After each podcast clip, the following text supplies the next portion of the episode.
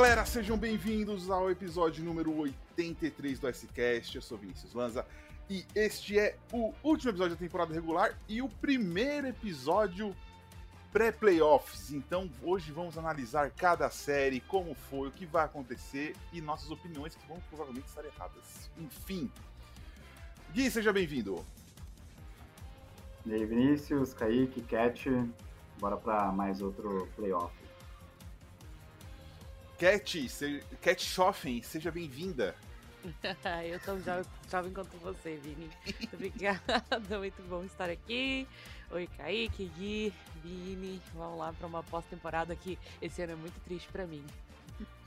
Não tão jovem, mas também aqui, Kaique, seja bem-vindo. Kaique tá mais conto... Kaique tá virando uma pessoa mais tranquila desse, desse podcast. Também eu vivo doente, né? Fazer o quê? E aí, pessoal, vamos nessa. É... Chegaram os playoffs, é a melhor época do ano, é quando a temporada realmente começa. Temos muitos confrontos interessantes pela frente. É, é isso, né? chegou a melhor época do ano. Vamos analisar aí o que, que pode acontecer durante essas próximas semanas da primeira rodada. Chama aí, Vini, vamos, vamos falar um pouquinho disso aí. Bora, bora. Eu vou puxar cada série para todo mundo ver aqui, né? Então a gente já falando das séries e aí é, vocês sabem como é o programa, né? Se a gente desviar do assunto, a gente volta depois. É... Vamos lá, vamos começar pelo leste. O Florida Panthers vai enfrentar o Boston Bruins. O Panthers teve uma dificuldade absurda para se encontrar na temporada depois da troca, não pelo Kachuk, mas a troca né, prejudicou muito o setor defensivo. Mas conseguiu dar um push aí no final e conseguiu a vaga. O Bruins, gente falou do Bruins a temporada inteira, é, bateu recordes atrás de recordes, é, vem muito forte, vem basicamente completo para uma last dance, como eles dizem, e para mim é muito favorito. A série na temporada regular foi 2 a 2 o Panthers foi, foi, o único time que conseguiu bater o Bruins duas vezes.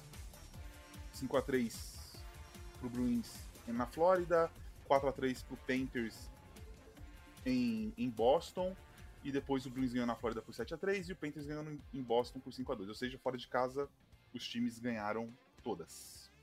Kaique, o que você espera dessa série? É, vamos, não falem em quantos ainda, vamos só fazer um desfecho da série antes da gente fechar e a gente dar nossos palpites. Bom,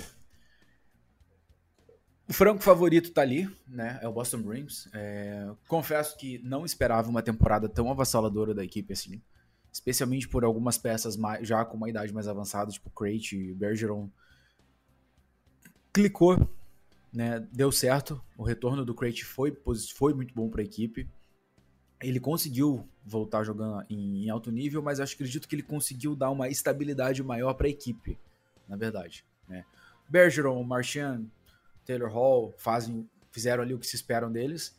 E o grande destaque é o David Pasternak, sem dúvida alguma, né? Inclusive reassinou com a equipe. É, vai ficar os próximos oito anos aí, se, se nada der errado na equipe. Liderou a equipe em pontos, em gols na temporada e é definitivamente ali, tá entre os talvez três ou cinco melhores jogadores da liga com facilidade. É, defensivamente falando, a equipe dos Bruins é muito sólida, né? Eles trouxeram ali o, o Lindholm na última temporada e a defesa clicou bem também. E o duo de goleiros, esse ano liderado pelo Linus Zulmark, que vem de uma temporada fantástica. Muito provavelmente é o franco favorito ao Vezina, né? O troféu entregue para o melhor goleiro da temporada regular. O Swayman esse ano, quando precisaram dele, ele jogou bem, mas teve uns altos e baixos ali. O Ulmark esse ano tomou a posição de número 1 um de maneira fácil. Ganhou mais de 40 partidas na temporada, assim, números incríveis para ele.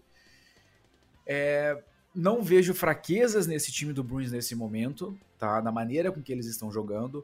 A única questão que eu quero levantar sobre os Bruins é a seguinte: eles jogaram com o pé embaixo a temporada inteira. Até o último jogo da temporada regular, porque eles foram buscar recordes, né? O Bruins se tornou a equipe que mais venceu numa temporada regular na história, 65 vitórias. O recorde anterior pertencia ao Lightning e ao Red Wings, 62. É, o Bergeron, na última partida, na partida 82 da temporada, saiu do gelo sentindo, e aí o, o Montgomery tirou ele do gelo pra, por precaução, mas ele saiu sentindo. Então, assim, o Bruins jogou com o pé embaixo 82 jogos da temporada. É... Isso é uma coisa que, para mim, agora no primeiro round contra o Panthers, o Panthers tá meio capengando, né? Vou falar deles ainda. Pode ser que não seja um problema. Avançando, você tendo times mais jovens e mais rápidos pela frente, aí a coisa pode vir a mudar. Porque playoff o ritmo acelera, né? Fisicamente falando, vai ser mais desgastante, é jogo de dois em dois dias, o ritmo do jogo é mais alto, é mais rápido. Então eu acho que o Bruins talvez não tenha problemas no primeiro round. No hockey tudo pode acontecer, né? Vamos deixar bem claro. Lembrem, lembrem que o Blue Jackets varreu um Tampa Bay Lightning que vinha de recorde naquela temporada, né? Totalmente desacreditado e varreu o Lightning. Não acho que isso vá acontecer agora, mas o Bruins jogou com bem baixo 82 jogos da temporada. Levem isso em consideração para os possíveis é, rounds seguintes. O Panthers não se encaixou na temporada inteira, garantiu a vaga aí faltando 3, 4 dias para o fim da temporada regular, muito por conta da incompetência, principalmente do Pittsburgh Penguins em, em conseguir a vaga. A vaga estava na mão do Penguins e o Penguins perdeu essa vaga. Então, assim, Penguins, Islanders e Panthers ficaram brigando para ver quem não ia para os playoffs e o Penguins ganhou essa aposta e não foi. É, mas a gente não pode esquecer que o Panthers tem caras como o Matthew Tkachuk, que vem de uma temporada fantástica, sua primeira temporada ali. Alexander Barkov é um dos caras mais completos dessa liga que pode fazer uma grande diferença, né? O temporada recorde de gols para ele. Sam Reinhardt. O Ekblad tá saudável na defesa tem um bom duo de goleiros. O Panthers pode não ter clicado durante a temporada regular, mas playoff tudo muda, playoff é outro rock e basta um, uma ou duas noites ruins do adversário ou do goleiro do adversário e tudo pode mudar de repente. Então, Panthers chega como azarão, muito, muito azarão, mas não descartem surpresas, não descartem dificuldades para os Bruins, talvez, durante esse primeiro round nada, na verdade, pode ser descartado. Né? É, o confronto durante a temporada regular foi equilibrado, vocês podem olhar. E acho que a gente vai ter uma série que pode se tornar bastante interessante na primeira rodada. Cat? O Kaique já discorreu bem, mas é basicamente isso. Fiquei muito triste, pois essa última, essas duas últimas vagas foi um grande jogo de batata quente e, de fato, o Panthers entregou em todos os momentos que precisava, tanto que praticamente é, é, foi foi para playoffs mesmo, nem foi por, porque eles ganharam o jogo, mas porque os outros perderam, então é isso. Eu acho que, de fato, o Bruins, por ter vindo, né, quente como veio e, e sem parar nenhum momento, pode ser um, um ônus agora nos playoffs, até porque a intensidade de todos os times aumenta, e aí Panthers, que já é um time bem físico, assim, por assim dizer, aumenta um pouco mais também agora na, nos playoffs, então isso pode ter um certo problema. Porém, é, Bruins fez uma coisa que ninguém estava esperando esse ano, então não vou falar que, sei lá, vai acontecer alguma coisa agora nos playoffs, porque vai que façam mais coisas ainda. Mas playoffs é um momento de muita meio que incerteza, assim, e tudo meio que joga pro alto. É, vamos ver no que dá, mas sei lá, eu, eu não confio muito no Bruins nessa, nessa pós-temporada, não. Não sei. Talvez eu apanhe de fãs de Bruins quando terminar hum. a, a, as playoffs, mas vamos ver.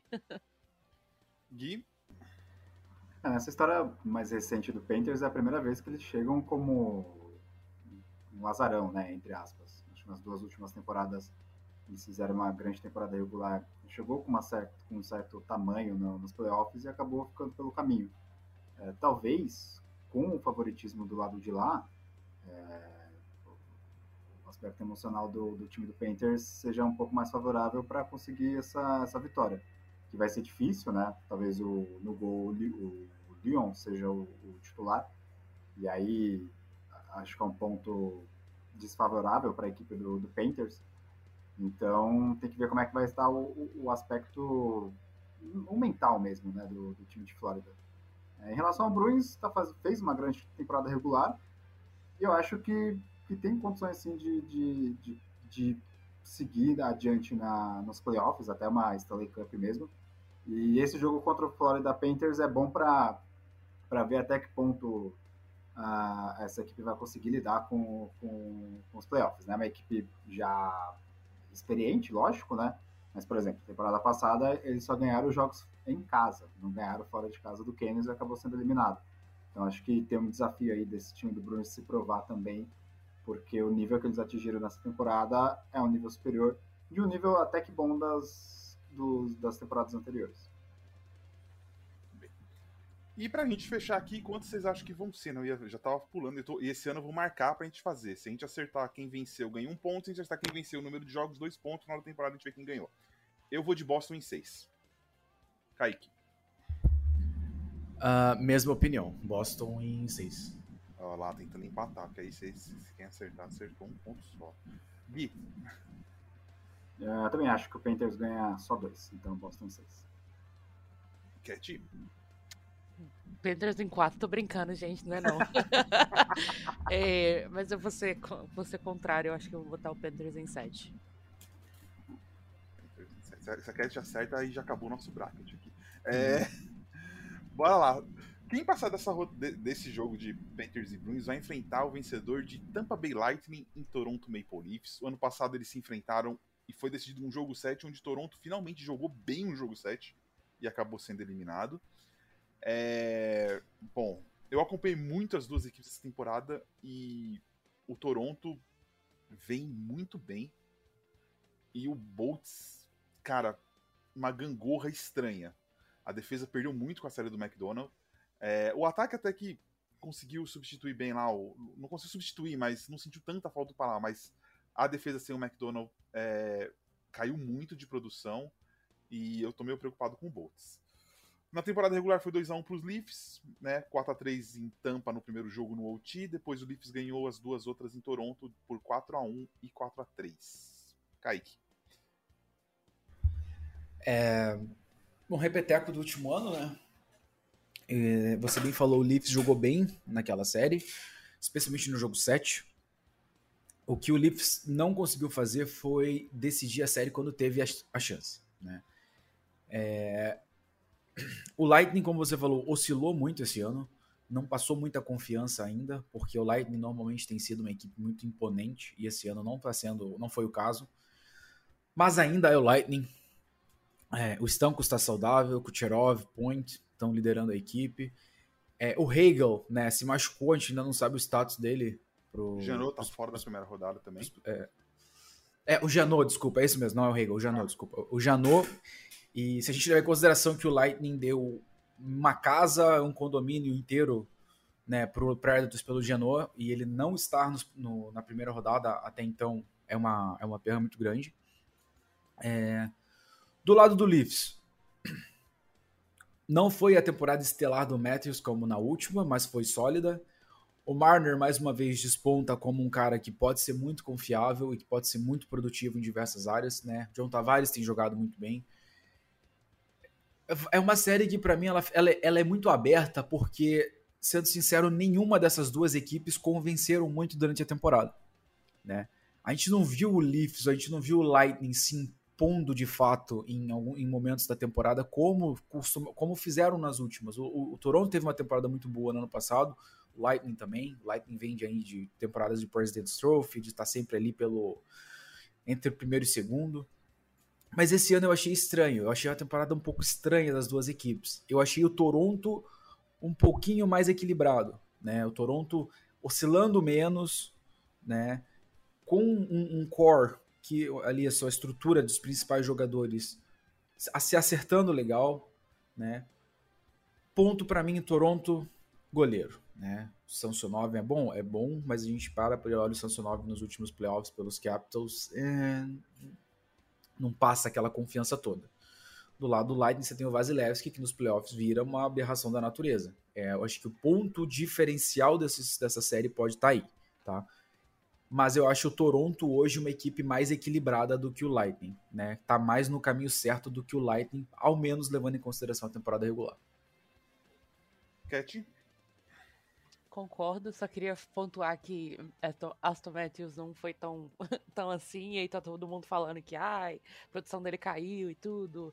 Essa outra aberração também saiu de 60 gols para 40. Então, assim, tem que ter um pouco de contexto quando falo que não produziu tanto.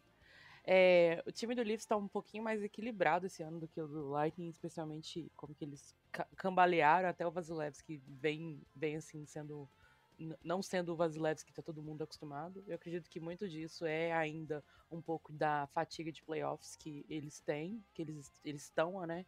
Depois de ter tido tantas corridas ali dentro dos playoffs tão tarde, assim, então muito pouco tempo entre terminar os playoffs e é, treinar e começar uma nova temporada. Então acho que isso vai influenciar muito. É, acredito no Leafs esse ano. Falo isso tem uns dois anos, seis anos que acredito no Leafs, mas eu acho que esse ano com certeza cons conseguem, desde que não deixem ir para um jogo 7. Gui?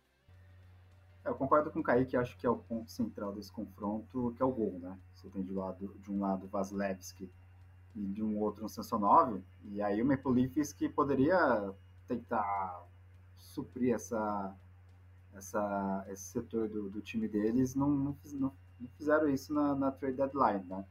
Uh, temporada passada foi o Campbell também, que não era um dos goleiros mais seguros, mas eu acho que o, o Maple Leafs conseguiu provar, né, mesmo não passando de, da primeira fase dos playoffs, que, que eles já estão chegando no caminho de bater de frente para finalmente passar dessa quebrar essa maldição, porque é uma equipe que há um bom tempo tem time aí para chegar em Stanley Cup sem ser uma surpresa, né? Então, acho que esse vai ser o, o, o grande ponto aí da, desse confronto. Mas aí o Maple Leafs também está reforçado nessa temporada do O'Reilly, é, é um jogador experiente, né? Então essa experiência é, e esse jogador que chama o, o, o, a responsabilidade, né? Que faltou em outras temporadas, o, O'Reilly pode ser um desses jogadores que estava faltando, né? Isso, e, isso era um problema em relação às estrelas, né? O Matthews, o Marner, o Nylander, o Tavares, é, não todos no, numa mesma temporada, mas individualmente eles eram criticados em playoffs da temporada passada não, mas da retrasada contra o Canadiens foram, contra o Blue Jackets foram, por exemplo, né? Então, acho que o O'Reilly é um outro jogador que vai dividir essa responsabilidade e pode aí ser um ponto a favor do Maple Leafs. Você acha que dá quanto? Já pra gente já começar nossas... É, tem essa questão do jogo 7, né? Mas acho que o, é difícil imaginar que, que uma da, das duas equipes consigam não vencer, consiga passar sem fazer os sete jogos. Dessa vez eu vou colocar o Maple Leafs em 7. Eu vou de Leafs em 6. Eu acho que se for 7 jogos, eu. Quando vai a 7 jogos, eu sempre aposto no melhor goleiro. E aí o Vasilevski é muito melhor que o Samsonov. Então eu vou de Leafs em 6. Kaique. Eu vou achar que eu tô querendo copiar você o tempo inteiro. É Leafs em... Eu acho que é Leafs em 6 esse ano também. Caramba, cara. A gente tá. Cat, a gente concordou em duas séries seguidas.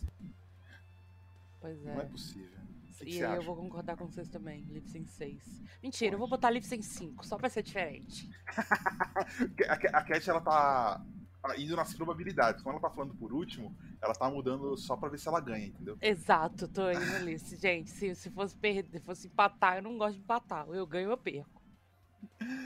Continuando no leste, próxima série, o New York Islanders vs Carolina Hurricanes.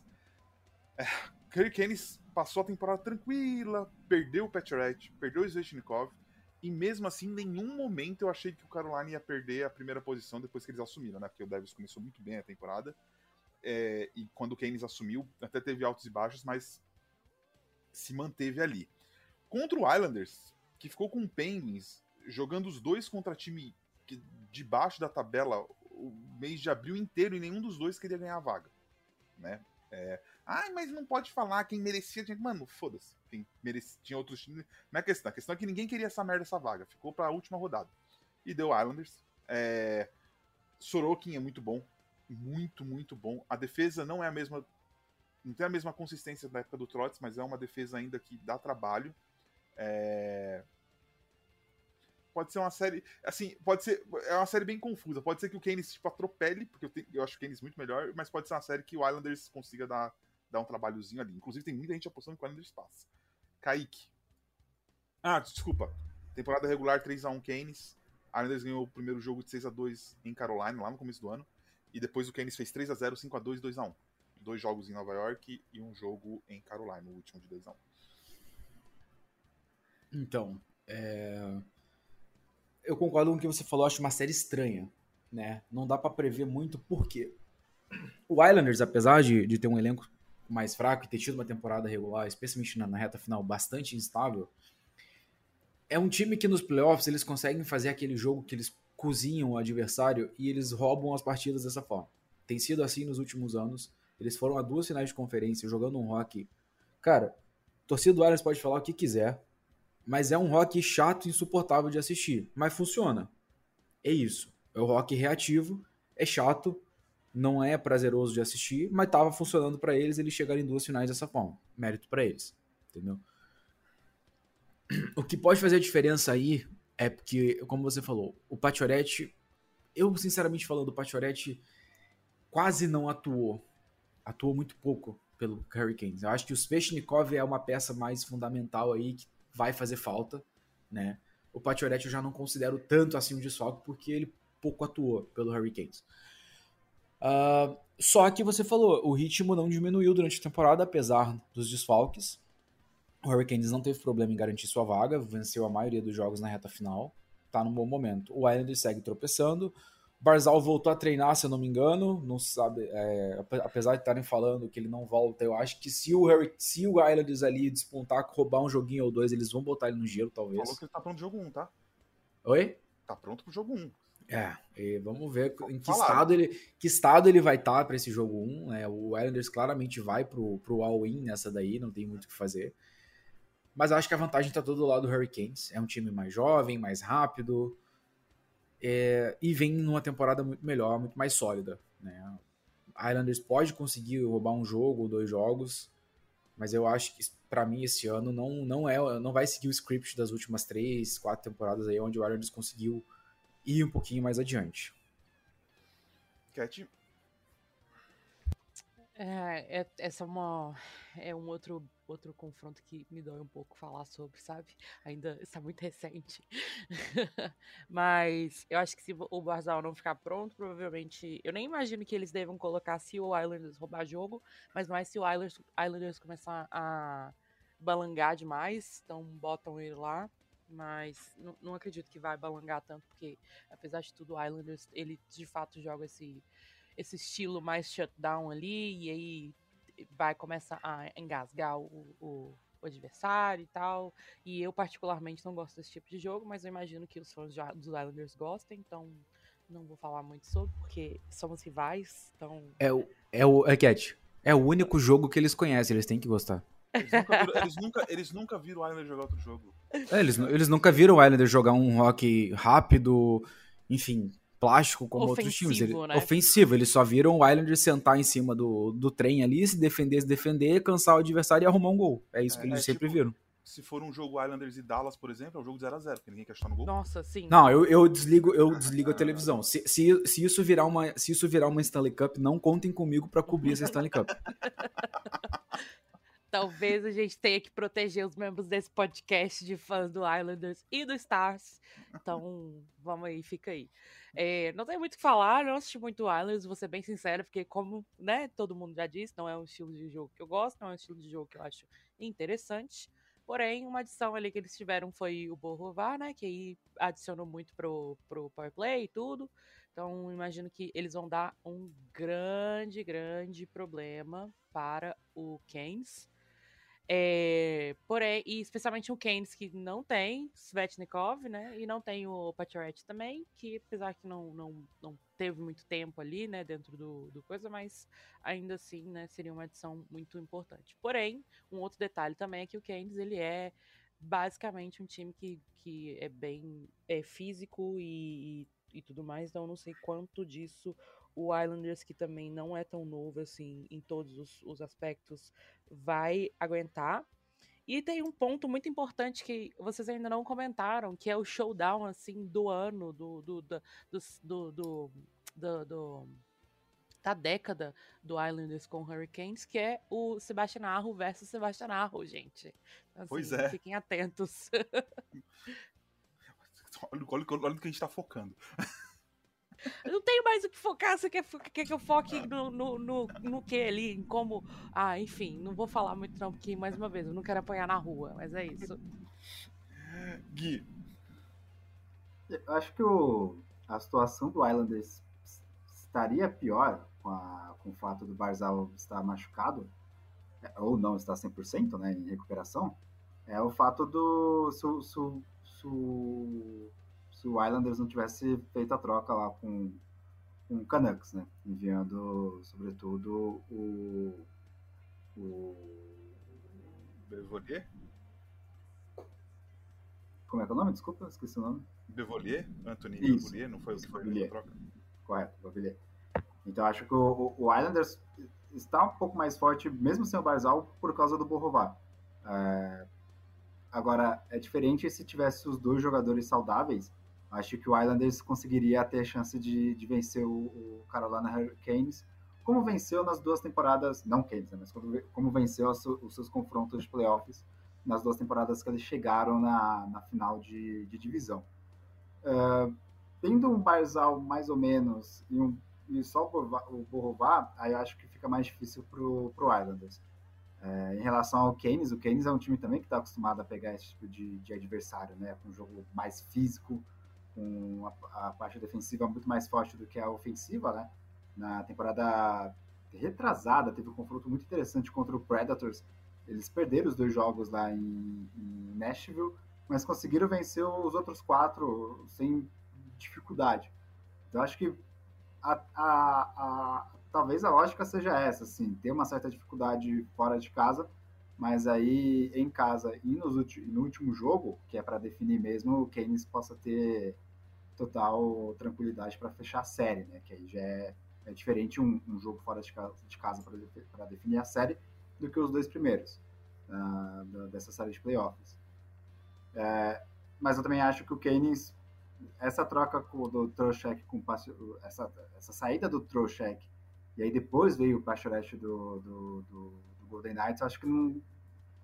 Muito também pelo fato do Pachorette não estar jogando, mas acho que o, deixa o, o Keynes um pouquinho enfraquecido. Então, talvez eu não acho que seja um passeio do Keynes como seria se, se a equipe tivesse completa como estava na temporada passada, por exemplo. Cat, vai, você começa dessa vez. Quanto? Droga.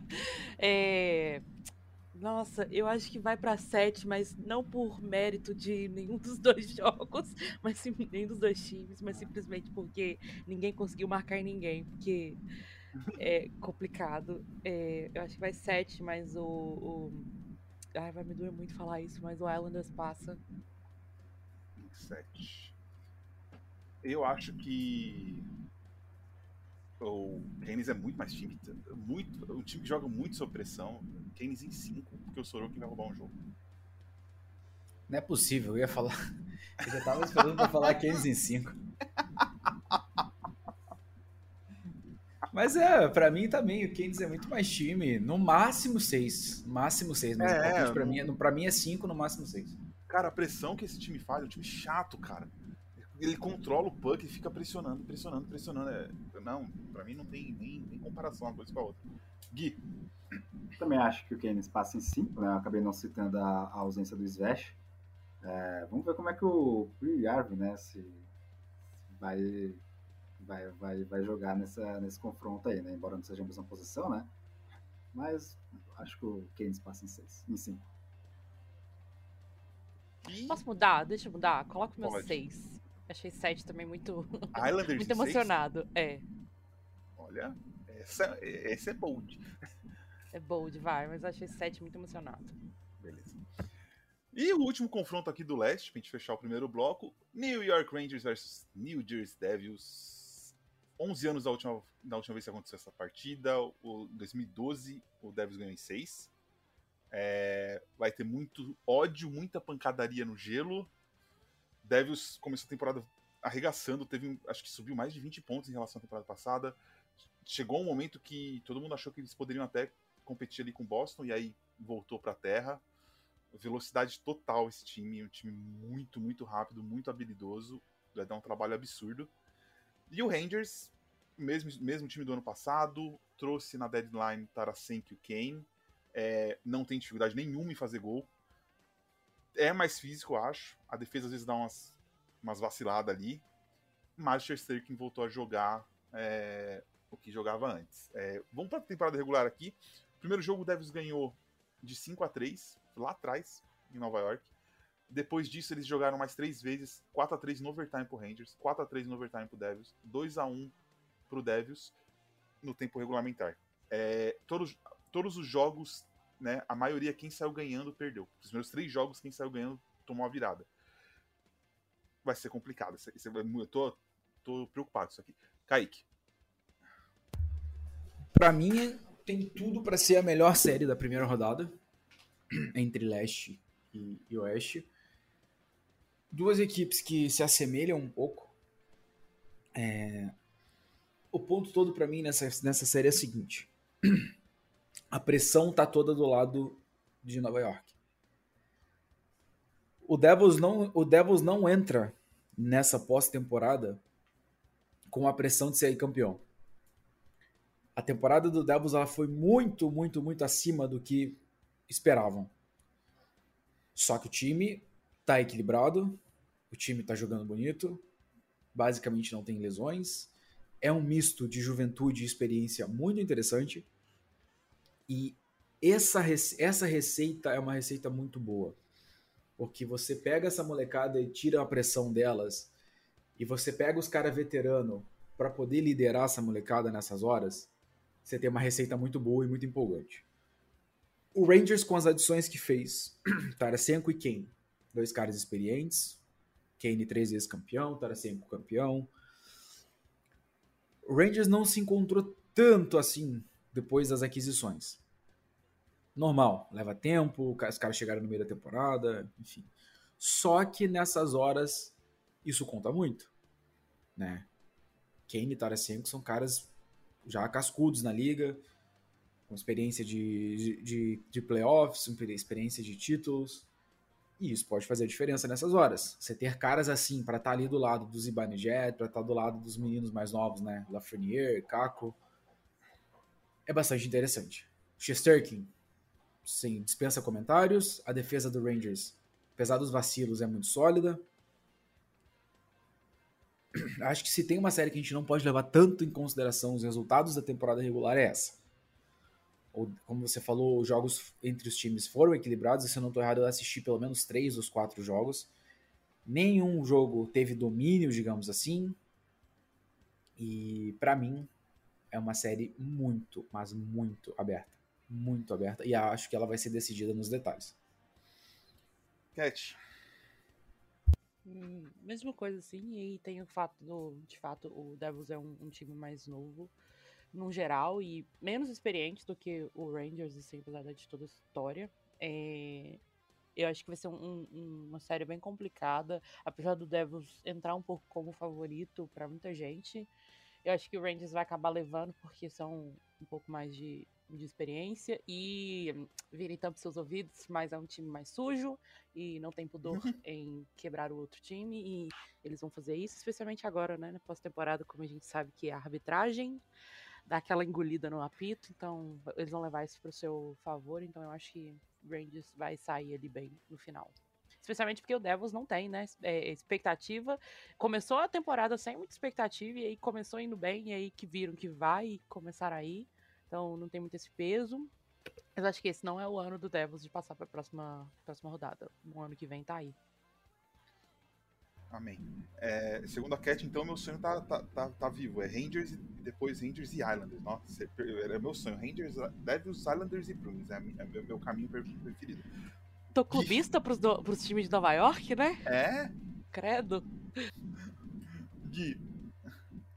É, o, sem dúvida, o, o, o, Patrick Kane e o Tarasenko vai, vão ser os dois pontos aí que vão fazer diferença nesse confronto, né? eu acho que não seria time por time tão equilibrado mesmo sem os dois. Acho que o Rangers teria uma vantagem mesmo assim, né? É, tem a adição do Trocheck também, né? Pra, pra, é, em relação aos jogadores mais experientes. Então,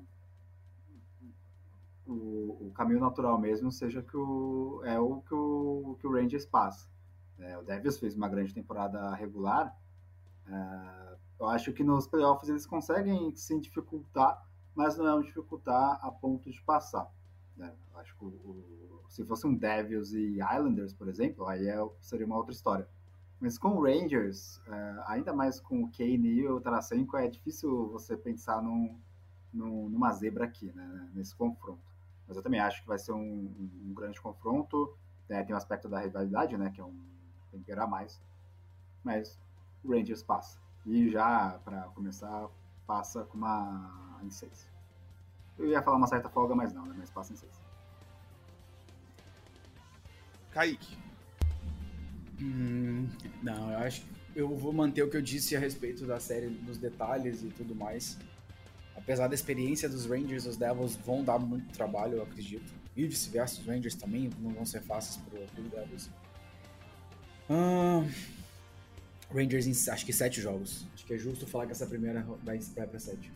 Eu nem vou falar que é Rangers em 7 também, porque é Rangers em 7 pra mim. É, pra mim é uma série difícil. Caramba, tudo igual, Kaique. Rangers em 7 também. E pelo menos um dos jogos vai ter um double OT, tá, gente? Eu acho que uns dois, pelo menos. vai ser, cara, vai ser desesperador isso aqui. Graças a Deus eu não tenho time nessa corrida esse ano.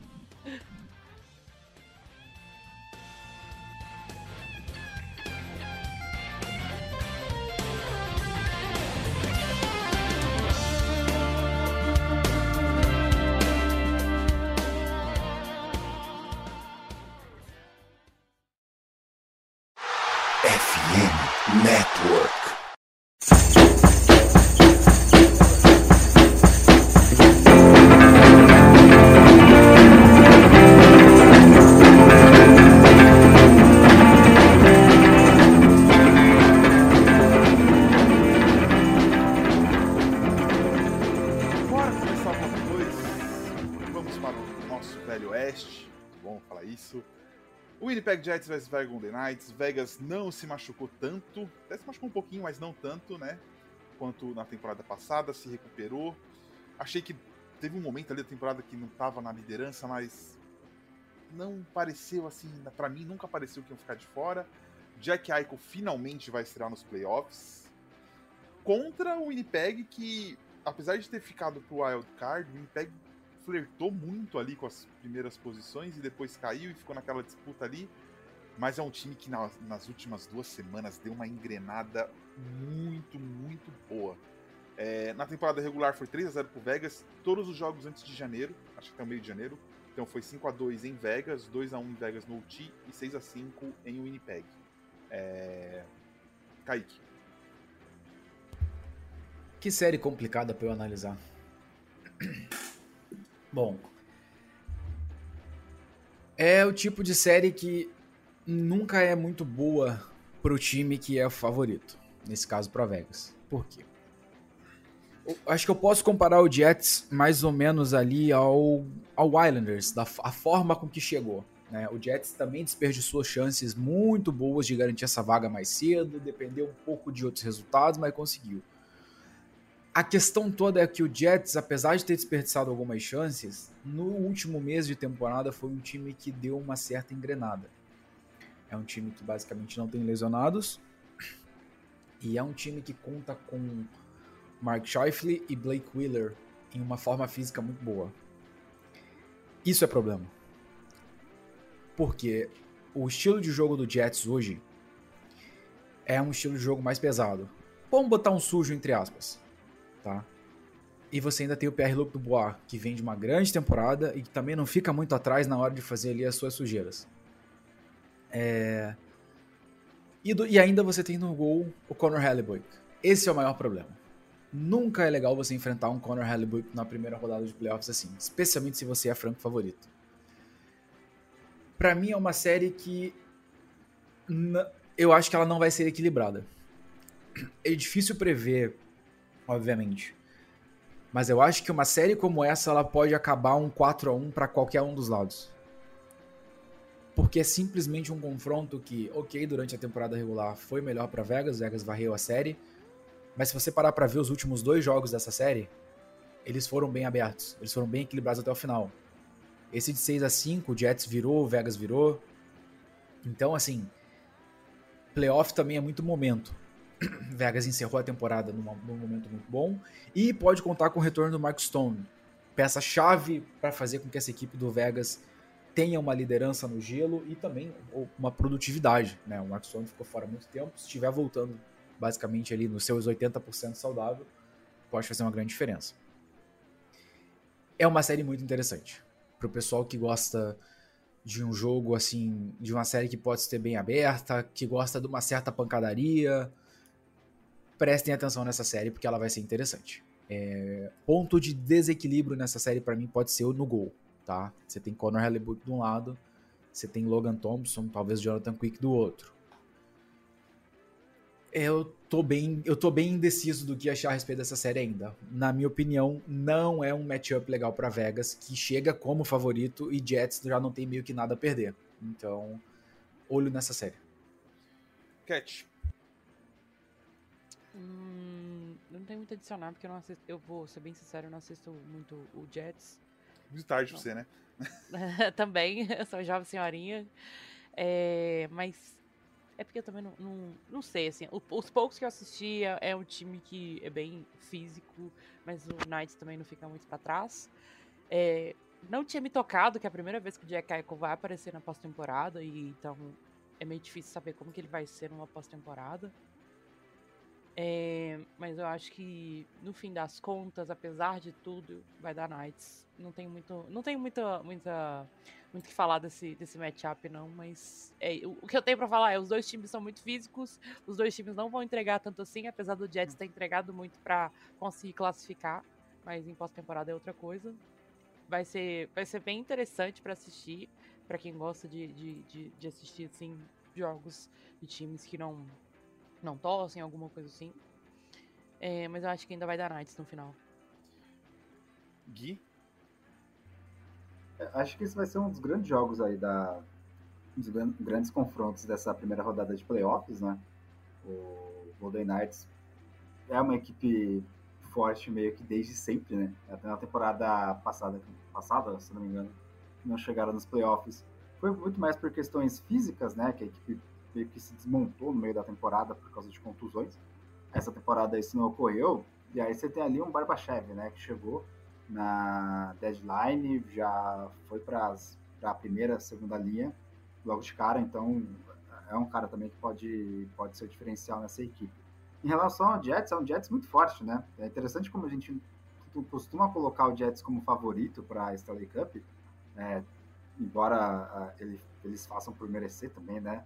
Mas o, se você olhar no papel, tirando as estrelas, é um time que você tem ali o Nameshnikov, o Niederreiter, é, o, o Kevin que é ex-Blue Jackets que eu gostava, né? Então, assim, não são os principais jogadores. Então, para você ver a, a, a, qualidade do, do time. O, talvez o diferencial seja o treinador, que levou o Dallas à Stanley Cup na, três temporadas atrás, o Rick Bownes. Talvez ele seja o, o, o ponto aí que estava faltando para o Jets em outras temporadas, né? Que, que quando você achou que ia, eles não foram. Como foi na temporada retrasada, quando eles foram eliminados pelo, pelo Habs. Isso tendo varrido o Oilers, por exemplo. Talvez essa experiência aí de, de Stanley Cup não sendo um time favorito, como era o Stars, o Stars passou pelo, pelo Avalanche e pelo Golden Knights, não sendo o favorito, tomando pressão. E quando era para decidir lá na frente, conseguia decidir. E foi assim que chegou a final, né? Então acho que esse espírito do Bowness seja o diferencial aí para esse Jets finalmente ir mais longe com um time que, que tem condições para isso. Gui, qual, qual o seu, seu palpite então? Então eu vou em Jets em 7. Eu vou de Vegas em 6. Kaique. Putz, eu acho que vou com Vegas em 6. 7, 7, 7. Vegas em 7. acho que é, é, pra, mim, pra mim é o tipo de série muito aberta e o Guilherme fez uma, uma análise perfeita que perfeita mesmo assim. Rick Bowness mudou o estilo do Jets tir, chegou, tirou, tiraram o, o C do Blake Wheeler e isso parece que fez o Blake Wheeler voltar à vida, sabe? E o, o Jets é outro time, querendo ou não. Então, essa experiência que o Bowness tem, já tendo passado por uns playoffs onde ele saiu derrubando favoritos, o próprio Vegas, inclusive, é, é muito interessante. Muito bem, muito bem observado pelo Gui essa, essa, esse detalhe. Cat? Knights em 7. A gente tá apostando em bastante, é, bastante jogos altos, né? Normalmente a primeira rodada é mais rápida, né? E esse ano com vários confrontos. A Do ano passado foram vários de 7 também, não foram? Eu estava Rangers, ausente na primeira, na primeira Rangers, temporada. Oilers, primeira coisa. Rangers, Oilers, Canes, foi tudo 7. Leaf 7. Tá, tá vendo aí, ó. Tá, a, a tendência é manter. times. Tendência é manter. Eu lembro que eu tava viajando no- na primeira rodada e quando eu voltei ainda tava rolando. Eu acho que Dallas e Flames também foi em 7 ou foi em 6. Foi 7, eu acho, hein? Acho que foi 7. Bom, próximo jogo aqui, rep- repeteco do ano passado também, Los Angeles Kings versus Edmonton Oilers. Kings tem sido uma das equipes mais divertidas de assistir, apesar de eu não ver com a cara deles. É uma equipe jovem que está crescendo corretamente, né? Evoluindo corretamente. É, conseguiu consertar o gol, trouxe o Corpsalo, que para mim está bem melhor que o Quick. Não é melhor na carreira, mas hoje ele está melhor que o Quick. Contra o Oilers, que, cara, é um ataque explosivo demais. Mais de três. Foram três jogadores com mais de 100 pontos. Conor McDavid batendo mais de 150 pontos. É... Um Oilers, pra mim, muito, muito forte, cara. Muito forte mesmo. Vai ser uma série bem interessante, né? De novo, e é velocidade contra velocidade. Então, esperem muita coisa dessa série. Kaique. Ah, regular, Sim. desculpa. Temporada regular, desculpa. Vai lá, vai lá. Foi 2 a 2 Kings ganhou o primeiro de 3 a 1 em Edmonton. Ganhou o segundo em Los Angeles por 6 a 3 Depois Oilers fez 2 a 0 em Edmonton, 3 a 1 em Los Angeles. Esses dois últimos jogos foram, acho que no mês de março agora. Pode ir agora. Cara, é bem como você definiu. É, esses foram confrontos que eu assisti durante a temporada regular. São equipes que são muito. Digamos assim, que o jogo delas casa uma com a outra. Então, esses confrontos costumam sair bem, bem interessantes. Se você olha pro lado do Kings e você vê ali os stats né, em pontos, você vai ver nomes como Kevin Fiala, Philip Dano e Victor Arvidsson. Por que que eu tô citando esses três?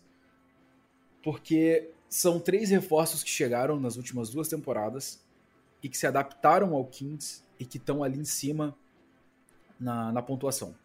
Isso é muito importante. Era isso que faltava para o Kings, por exemplo, no ano passado, né? Faltou um desses caras no ano passado. No- no- e no ano retrasado também, quando teve. é, Enfim. E aí você tem o Kopitar liderando, né? Jogou os 82 jogos da temporada, anotou 74 pontos. Aí você tem surpresas como o Gabriel Villardi, né, que teve um começo avassalador, marcando muitos gols, depois o ritmo caiu um pouquinho, mas ainda assim vem num grande ano. Você tem o Quinton Byfield, que subiu finalmente, jogou uma boa parte da temporada e se acertou ali na primeira linha do lado do Kopitar. A gente falou disso quando o Byfield foi draftado, que era ideal que ele jogasse do lado do Kopitar, né? Que o Kopitar fosse o mentor para ele e a gente já tá vendo os resultados disso saindo hoje em dia. A gente tem o Drew Dowdy, né? Mais uma vez pontuando muito bem durante a temporada, sem se lesionar, jogou 81 jogos, tá saudável, o que faltou pro Kings no último ano, que o Dowdy tava baleado e tudo mais. E consertou o gol, que você falou, né? O Corpissalo e o Phoenix Copley, que jogou boa parte da temporada e conseguiu grandes resultados. O Copley terminou a temporada com 24 vitórias em 35 partidas, isso é muito bom. E o Corpissalo, 7 vitórias e 3 derrotas apenas.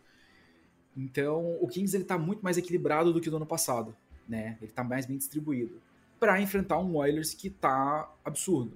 Como você bem mesmo definiu, explosivo, um ataque dominante e que conta com o melhor jogador da liga e talvez o terceiro, quarto melhor jogador da liga. Também conta com a questão de ter ido atrás de outras peças para poder reforçar esse elenco e que deu certo.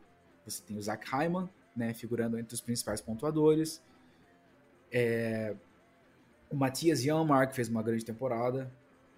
O Clint Costin, que chegou dos Blues, também apareceu muito bem. E o principal de tudo, né? A gente sempre batia na tecla defesa, defesa, defesa. Foi buscar o Matias Ekholm numa troca muito boa pros, pros Oilers, um, movimento muito, muito bom mesmo do Ken Holland.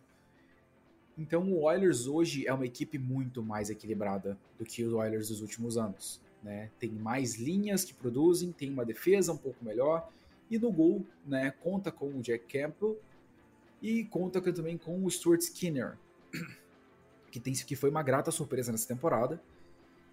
É um confronto muito interessante. Eu, eu também recomendo muito pro, pro fã do esporte que, né, que gosta de ficar acordado até mais tarde, acompanhem essa série de playoffs que vocês vão gostar. Porque são dois times que durante a temporada fizeram né, boas temporadas regulares. Os Oilers oscilaram um pouquinho mais. O Kings já não oscilou tanto, teve a temporada melhor. Mas você tem Conor McDavid, você tem Leon Draisaitl de um lado. E você tem um time jovem, equilibrado ali com experiência também e que está cada vez mais melhorando o seu nível de atuação e cada vez mais mostrando que daqui a pouco vai estar tá chegando mais longe que é o Kings. Então, uma série aí basicamente sem defeitos. Quietinho. É, eu acho que vários defeitos, tá? Não é sem defeitos, não vai ter uhum. vários defeitos. Porém, vai dar jogo bom. O Oilers vem melhorando ali um pouco mais nessa última coisa, e agora tá super quente, né? E, e e aí tá, tá tendo ali, McDavid e Drysdale fazendo o que estão fazendo. É, um pouquinho de preocupar, preocupação, assim, talvez na, na defesa, que eles não têm muito, muito depth ali de defesa. É, os defensores deles não vêm tão, vindo tão bem. É, o Skinner realmente foi uma, uma, ótima, uma ótima surpresa pro, pro time, ele tá indo muito bem também. O Campbell tem minhas ressalvas, mas é isso ali, um, tá, tá, tá fazendo um papel ok. O Kings é um time que é bem. que vai, vai, vai dar para bater bem de frente com o, o, Oilers, mas eu acho que vai ser bem difícil pro Kings conseguir parar um pouco o Oilers no, de como eles estão vindo desse final de, de temporada e estão vindo tão bem assim, tão, tão quentes, né? Como eu falei. Então acho que vai ser, vai ser um confronto bem complicado, vai ser um confronto que vai ser bem interessante para assistir. Eu acho que mesmo quem não gosta de ficar de ficar até tarde, quem não pode, né, tenta pelo menos um, um jogo ou outro nos finais de semana quando quando tiver, que vai valer a pena, vai ser uma série que vai valer a pena assistir. Eu também concordo que esse vai ser um dos jogos mais legais também da, dessa primeira rodada.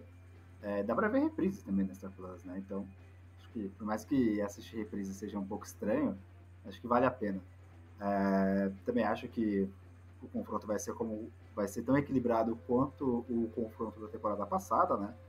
O Kings é reforçado pelo Corpsalo. A última vez que ele esteve num playoff foi na temporada da bolha, no jogo contra na série contra o Tampa Bay Lightning. No primeiro jogo ele fez 85 defesas em cinco prorrogações. Não acho que isso vai se repetir, mas acho que eu imagino a motivação que ele que ele deve estar para esses playoffs, porque ele passou por algum, alguns, algumas baixas lá em Columbus e conseguiu dar a volta por cima nessa temporada e de certa forma foi premiado, foi premiado indo para uma equipe de playoffs, né? Não é o caso do Blue Jackets. É, o, o, Kings ainda se reforçou com o Gavrikov, né? Então também é um outro defensor que volta aos playoffs desde aquela época.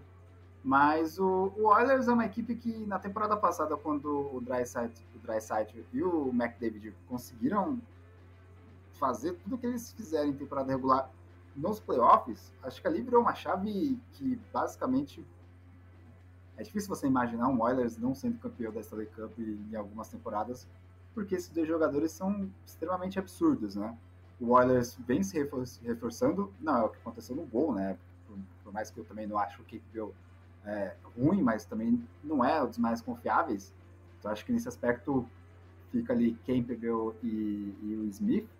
Acho que eles ficam meio que é, é, eles meio que se equivalem, né, pra, em relação aos playoffs da temporada passada para essa para essa temporada. Mas o é um Oilers que além da, da, da dupla McDavid e Draisaitl tem ali o, o Hopkins que também ultrapassou os 100 pontos nessa temporada. Então é um ataque extremamente poderoso. Você tem o próprio Evander Kane, que tá nos playoffs da temporada passada foi bem, embora na, na, na última série uh, contra o Tampa Bay, contra o contra o Avalanche, ele acabou aprontando das suas, né, uh, no gelo, deixando a equipe do Oilers na mão. Uh, e aí ressaltando também que tem, os, tem fatores extragelos que ele não, não, não, não, tem que ser mencionado, né, que ele não é nenhum tipo de exemplo Mas no gelo, na temporada passada, ele estava indo muito bem. E acredito que nessa temporada ele seja também um reforço aí para esse ataque, principalmente para o trio, né? Hopkins, Dreisaitl e McDavid. Tem do Hyman, tem o Nurse, tem o Yamark, tem o Yamamoto. Então, o Oilers extremamente forte, uh, com as suas estrelas já sem aquela aquele demônio, né, de ah, pipoca em playoffs. Então é difícil imaginar que o Oilers não passe. Mas eu também acho que vai ser um dos jogos mais equilibrados. E também já adiantando, o, a série vai ser 4 a 3 Então, Oilers em 7. Eu vou de Oilers em, em 7 também. Kaique? Kings em 7. Achei ousado. Oilers em 7 também. Eu, eu, eu, não acho que o, o, Kings vai ter o que precisa para poder aproveitar do, do Oilers quando o Oilers engasga. Pra mim, o Oilers Kings, é na lista. Kings tem, Kings tem Drew Doughty. Ah, pronto. Bora pra próxima, próxima série. Seattle Kraken versus Colorado Avalanche. O Seattle conseguiu no segundo ano, né? Chegar aos playoffs, não conseguiu no primeiro ano. É, também ali, apesar de estar de wild card, é uma equipe que parecia o tempo todo estar classificada. É, contra um Colorado que sofreu muitas lesões, muitas. O Colorado sofreu da, da mesma coisa que o Vegas sofreu ano passado. É, o Landeskog não volta para os playoffs, mas teve um final de temporada bem melhor, assim, o Avalanche, né? Pareceu ter dado uma encontrada ali, um tá mais saudável. Acho que vai ser uma série bem até que tranquila pro, pro Evs, assim. Temporada regular foi 2x1 pro Kraken, 3x2 no primeiro jogo em Colorado. Depois o Evs ganhou num shootout é, 2x1 em, em Seattle. E o último jogo em Colorado, 3x2 no overtime pro Kraken. Kaique. É, é uma série. Definitivamente a gente não pode dizer que não esperava muito uma série como essa, né? O Kraken melhorou muito nessa temporada. E a chegar a gente pode elogiar aqui, né, a, o front office da equipe pelo trabalho feito, reforçou a equipe muito bem em alguns pontos, depois das inúmeras críticas por conta do draft de expansão e das oportunidades que eles deixaram passar. Aparentemente, Francis, Ron Francis tinha assim um plano e esse plano parece que está funcionando aos pouquinhos. É, eles anotaram 60 pontos na última temporada e chegaram a 100 nessa, então foi uma, um belo uma bela de uma melhora. Foi, fez uma. O Kraken teve uma reta final de temporada muito boa, querendo ou não. Foi onde ele conseguiu garantir essa vaga com uma certa tranquilidade. Chegou nas, na última semana, já estava ali né, meio que garantido no wild card, deixando a briga ali para a última vaga. E apesar da experiência do Avalanche, né, e da, da reta final muito boa, eu acho que o Avalanche não pode brincar com essa equipe do Kraken, porque é a mesma questão que eu citei lá no confronto dos Devils, e que eu gosto muito de repetir essa teoria.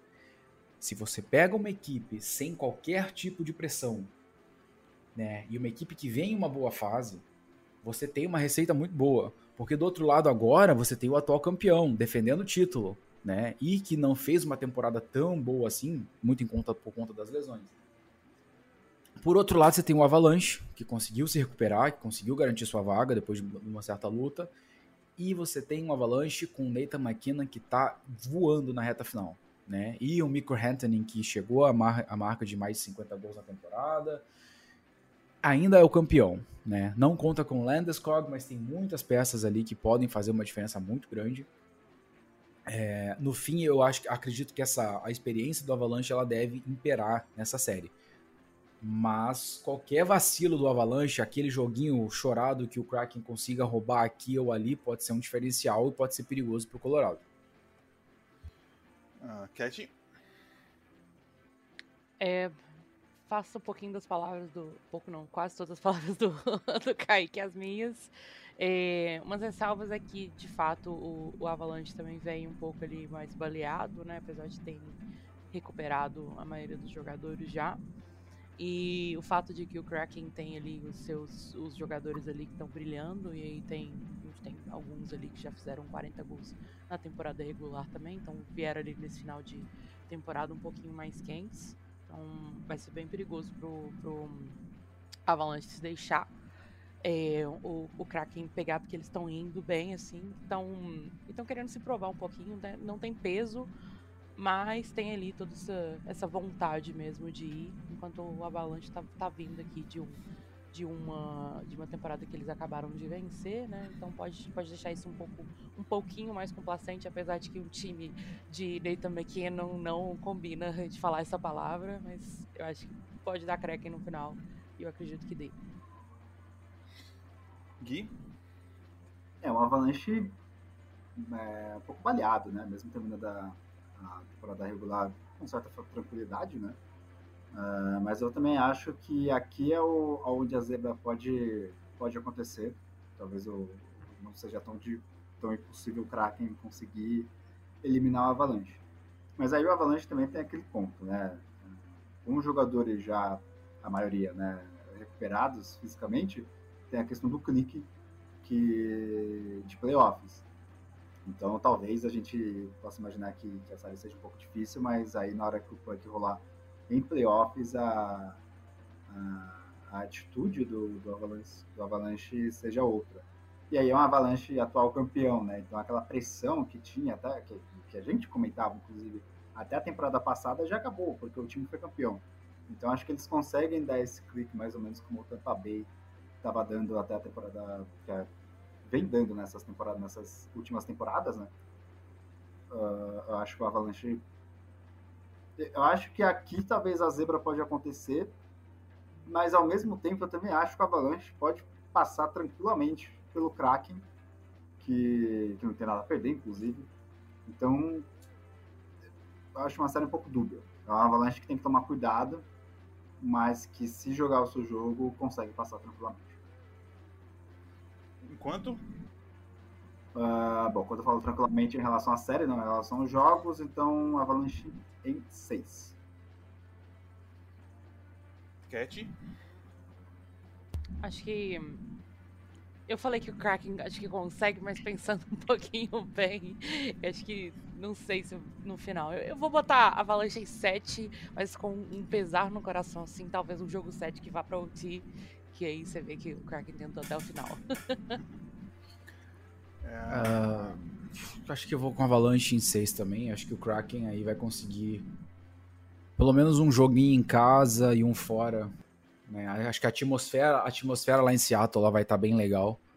Eu acho que o Kraken vai conseguir se aproveitar disso para pelo menos um jogo. Mas eu vou com eu vou com Avalanche em 6. E para fechar, eu vou com Avalanche em 5. Só marcando aqui, né, pra gente não depois esquecer. E para fechar, uma série equilibradíssima. Minnesota Wild versus Dallas Stars, duas equipes também que ficaram ali na segunda, terceira posição, tá até na primeira, né? Porque o Avalanche tomou no final ali, ficaram alternando. Stars extremamente defensivo, Wild mais físico, mais mais ofensivo, principalmente por conta do Caprizov e do e do Zuccarello. Ser, essa série vai ser uma série bem, bem puxada, eu acho.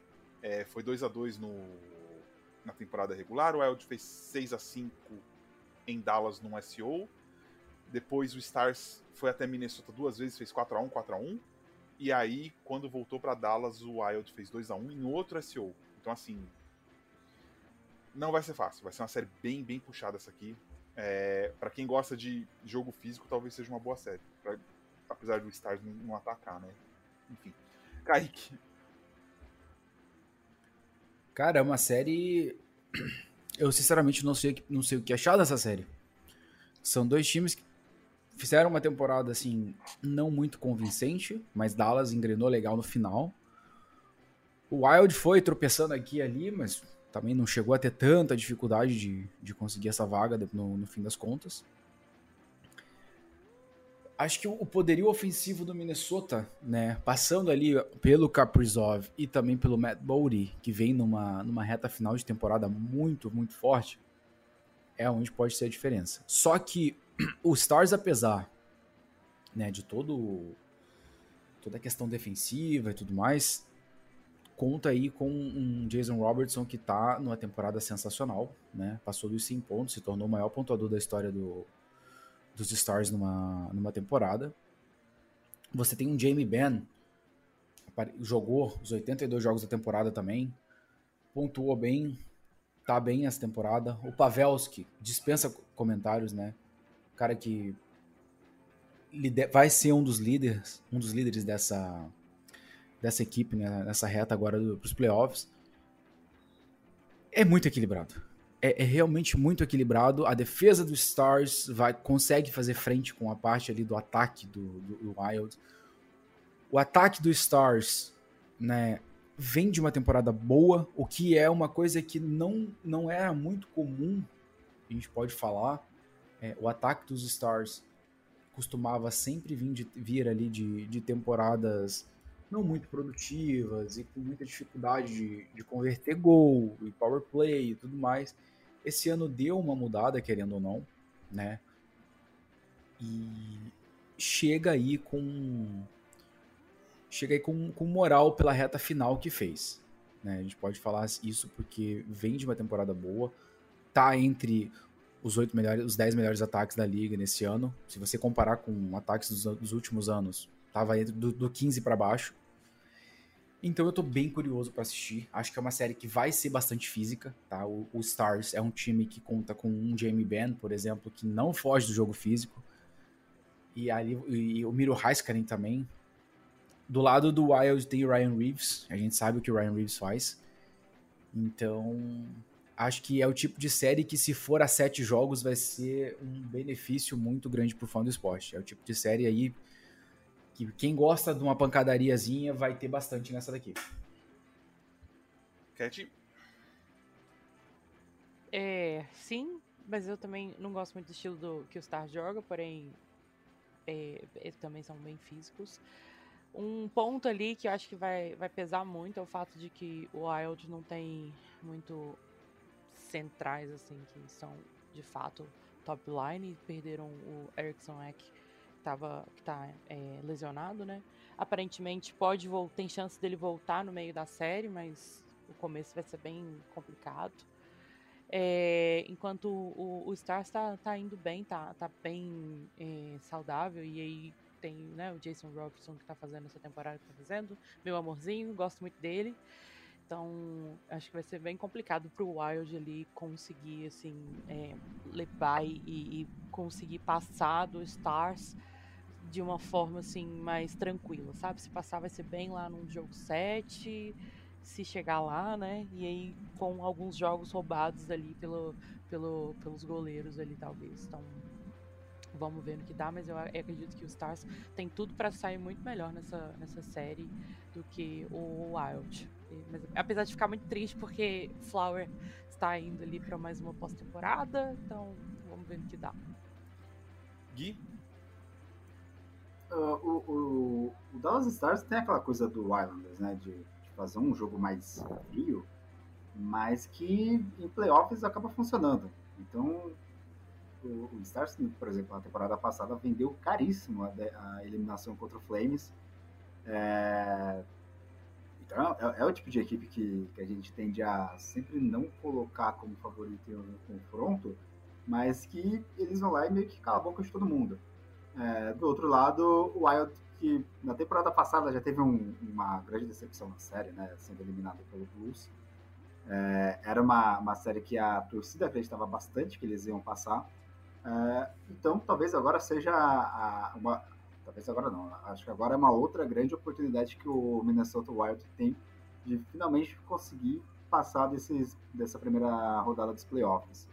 Uh, mas aí é, é, o que eu disse do Stars. Você pode olhar para o Stars, mesmo em, em relação ao, ao jogo físico, mas aliada à, à grande temporada do Robertson e, jogadores como o Pavelski, por exemplo, você tende a olhar o, o Stars como um underdog, mas, um azarão, né? Mas acho que o Minnesota tem, vai ter que jogar bastante para conseguir vencer essa série. Também acho que vai ser uma das mais equilibradas e eu voto no Stars passando em 7 também vou de Stars em 7. Cat? Stars em 6. Kaique.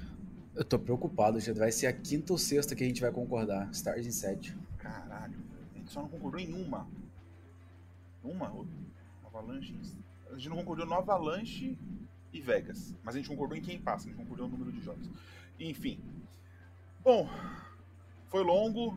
Nosso primeiro preview dos playoffs. É, tem muita coisa que a gente está preparando que vai sair no site ainda, que vai sair no- nas mídias sociais, então fiquem de olho que essa semana já vai ter muita coisa. Kaique tá felicíssimo de fazer cobertura também esse ano, então vai ser bem legal. Gui, faça sua despedida. Valeu, Vinícius, Kaique, Cat. Até o próximo Icecast aí, né? Com, essa, com o andamento dessa primeira rodada. Ah, e até mais. Falou. Cat, Muito obrigada, muito feliz de estar mais uma vez aqui comentando de pós-temporada. Triste, pois não estou comentando sobre o meu time. Porém, feliz, pois não tenho o que falar do meu time perdendo na pós-temporada mais uma vez. Então, é o win-win aqui. É, estamos nas, estou aqui nas redes sociais do NHL Brasil, NHL Brasil no Twitter, NHL Brasil Oficial no Instagram, apesar do Kaique fazer a, fazer a maior cobertura de playoffs esse ano. Estou também, se alguém ainda quiser ouvir falar bo- bobagem do, do Penguins, estou no Pittsburgh Brasil. E no Twitter é CatFF. Kaique, a Cat roubou o seu posto, você não vai poder errar agora. Que pena. É isso. Como eu falei no começo do programa, a maior. A melhor parte da temporada chegou. Daqui pra lá é intensidade pura e simples de abril a julho, basicamente. Né? Finalzinho de junho aí. É isso. Acompanhe tudo nas nossas redes sociais, como a Cat já falou. A gente vai estar tentando trazer o máximo possível de coberturas das partidas para vocês. A gente sabe que vocês gostam disso. A gente vai estar ali selecionando as partidas mais interessantes, até abrindo algumas votações para vocês escolherem. E é isso. Não deixem de acompanhar a gente aí nas redes sociais. Vini. Bom, A- bora fechar. Você ia falar alguma coisa? Não, só. Ah, assim, tá. tá bom, então. Bora fechar, a gente tá aí. É segunda-feira tá saindo esse programa, então a gente se vê quando fechar a primeira rodada e bora, bora curtir esses playoffs. Valeu!